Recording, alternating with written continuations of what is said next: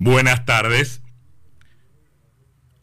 Hay chistes que en política como en cualquier otro rubro nunca terminan de perder vigencia. La escena transcurre en casa de gobierno en medio de una reunión de gabinete. Y el gobernante puede ser un presidente, puede ser un gobernador de provincia, junto a sus ministros, discute acerca de las prioridades en materia de obra pública. Y uno propone construir puentes y otro caminos y un tercero escuelas. Otra voz aparece proponiendo la construcción de viviendas. Y una mano aparentemente tímida se levanta y pide la palabra y dice, yo propongo que remodelemos las cárceles, que las hagamos lindas y confortables, porque con lo que estamos robando en la obra pública es probable que muchos de nosotros terminemos allí. Chiste viejo, siempre actual, nunca pasa de moda. Y viene a cuento porque exagerando un poquito solo un poquito respecto de ese chiste, se podría pensar, pongamos, en cárceles construidas especialmente para expresidentes. Lo que ocurre es que en este tiempo la realidad supera a la ficción.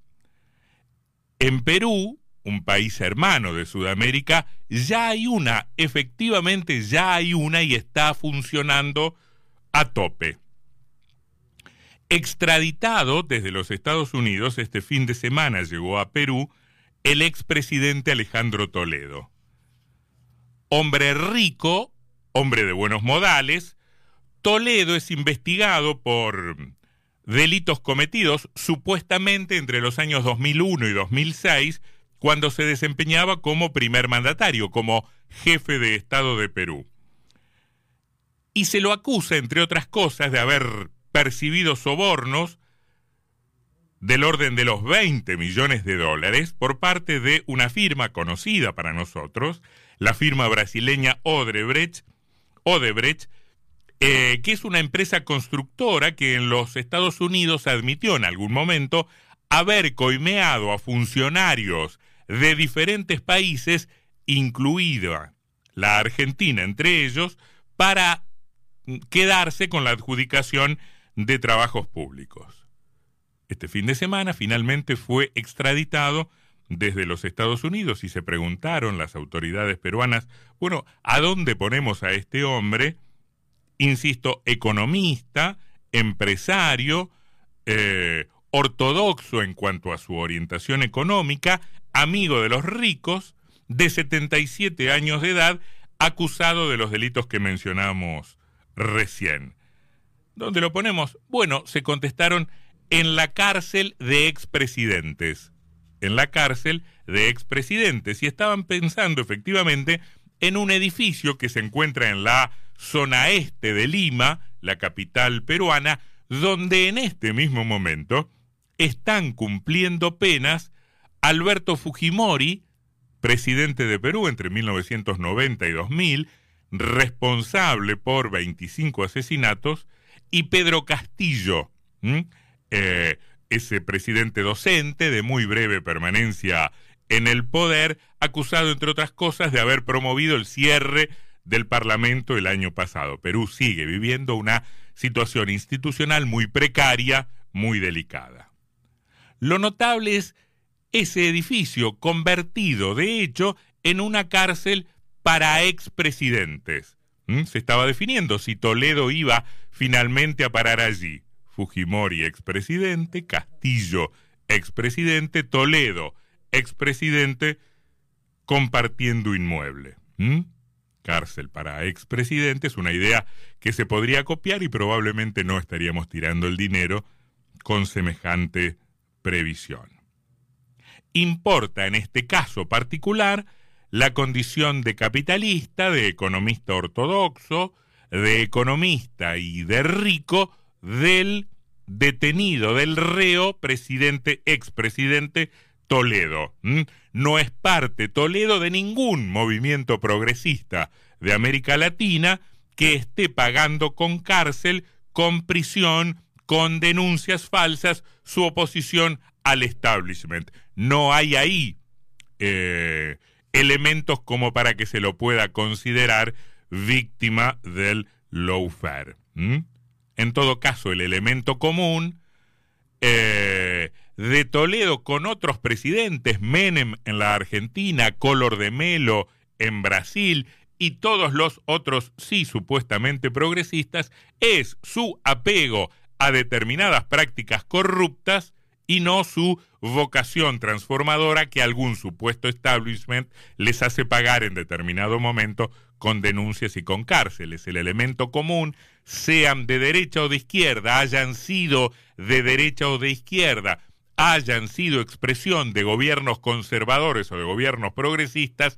es su inclinación por prácticas deshonestas, indecentes, corruptas.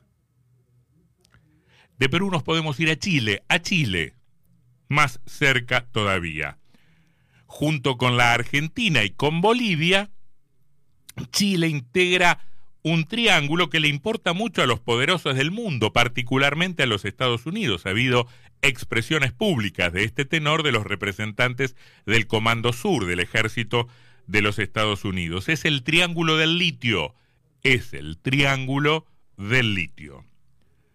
Chile es, después de Australia, la segunda reserva mundial de litio un metal clave, un mineral clave en la economía que viene porque con litio se hacen las baterías de los celulares y de un montón de productos em, eléctricos. Es efectivamente un insumo clave para la industria de los próximos tiempos. Em, el gobierno del comunista Boric ha decidido no dejar que la renta del litio sea solo para los privados, que solo los privados se apropien de la renta de un elemento efectivamente estratégico. Acaba de anunciar, para su explotación, para la explotación del litio, la conformación de una empresa estatal que en todo caso sí se va a asociar con los privados em, en condiciones ventajosas no para los privados, sino para el sector público, en la producción, insisto, de este elemento clave, entre otras cosas, clave por lo que supone em, para la protección del planeta en estos tiempos en que el cambio climático ya hace sentir eh, los efectos de una actividad industrial que se ha despreocupado absolutamente del cuidado del ambiente, produciendo enormes cambios, enormes transformaciones que para algunos especialistas ya son absolutamente eh, irreversibles. Chile posee el 36% de las reservas mundiales de litio. Más de un tercio de las reservas mundiales de litio están en Chile y el año pasado generó el 30% de la producción mundial. Por ahí anda Australia, después viene, Chile, eh, después viene China. Em, la idea es que el Estado termine participando de todo el ciclo productivo a través de la empresa nacional y que todas las fases de la producción, la exploración, la explotación y la etapa de agregado de valor em, sean mediante, mediante colaboraciones públicas y, y privadas, insisto, con el Estado con mayor porcentaje, con mayor presencia que los privados. Se intentará avanzar en la búsqueda de nuevas tecnologías de extracción que efectivamente minimicen em, el impacto de la actividad en los ecosistemas de los salares. Y finalmente se ha anunciado, dijo Boric, hay que conversar con todo el mundo, hay que dialogar con todo el mundo, toda la actividad se va a hacer con la participación de las comunidades locales, de las comunidades, de las comunidades aledañas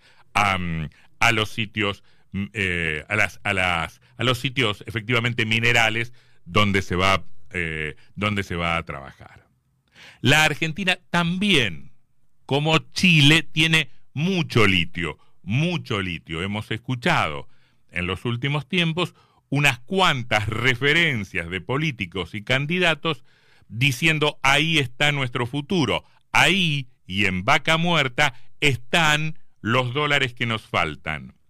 Lo notable es que, además de esas declaraciones, de esas expresiones de optimismo, de buenos augurios, de grandes vaticinios, de notables propósitos, nada dice nuestra clase dirigente respecto de estos asuntos yendo un poquito más allá. No hemos escuchado en la Argentina decisiones de carácter estratégico como las que se acaban de anunciar el jueves de la semana pasada en Chile.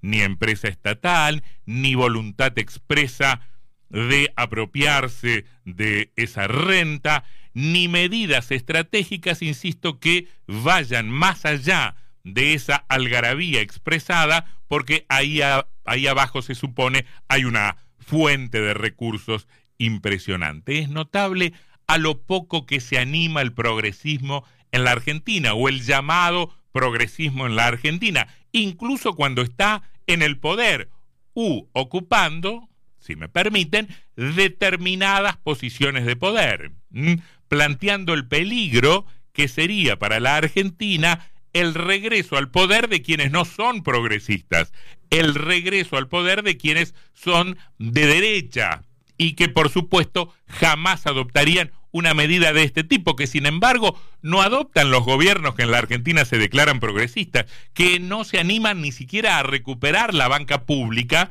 que la Argentina supo tener desde hace muchísimas décadas y que las provincias tuvieron y que fueron perdiendo por efectos de las decisiones tomadas eh, en su momento en los tiempos del neoliberalismo cuestionado en el discurso, pero cuyos em, daños no han sido reparados en la práctica. ¿Qué provincia, Entre Ríos está en la lista, qué provincia ha dicho vamos a recuperar la banca pública que el neoliberalismo destrozó? Digamos, la crítica al neoliberalismo se queda en esa fase discursiva, pero no llega al plano de las decisiones concretísimas estratégicas. La banca es un rubro en el que se podría pensar tal cosa.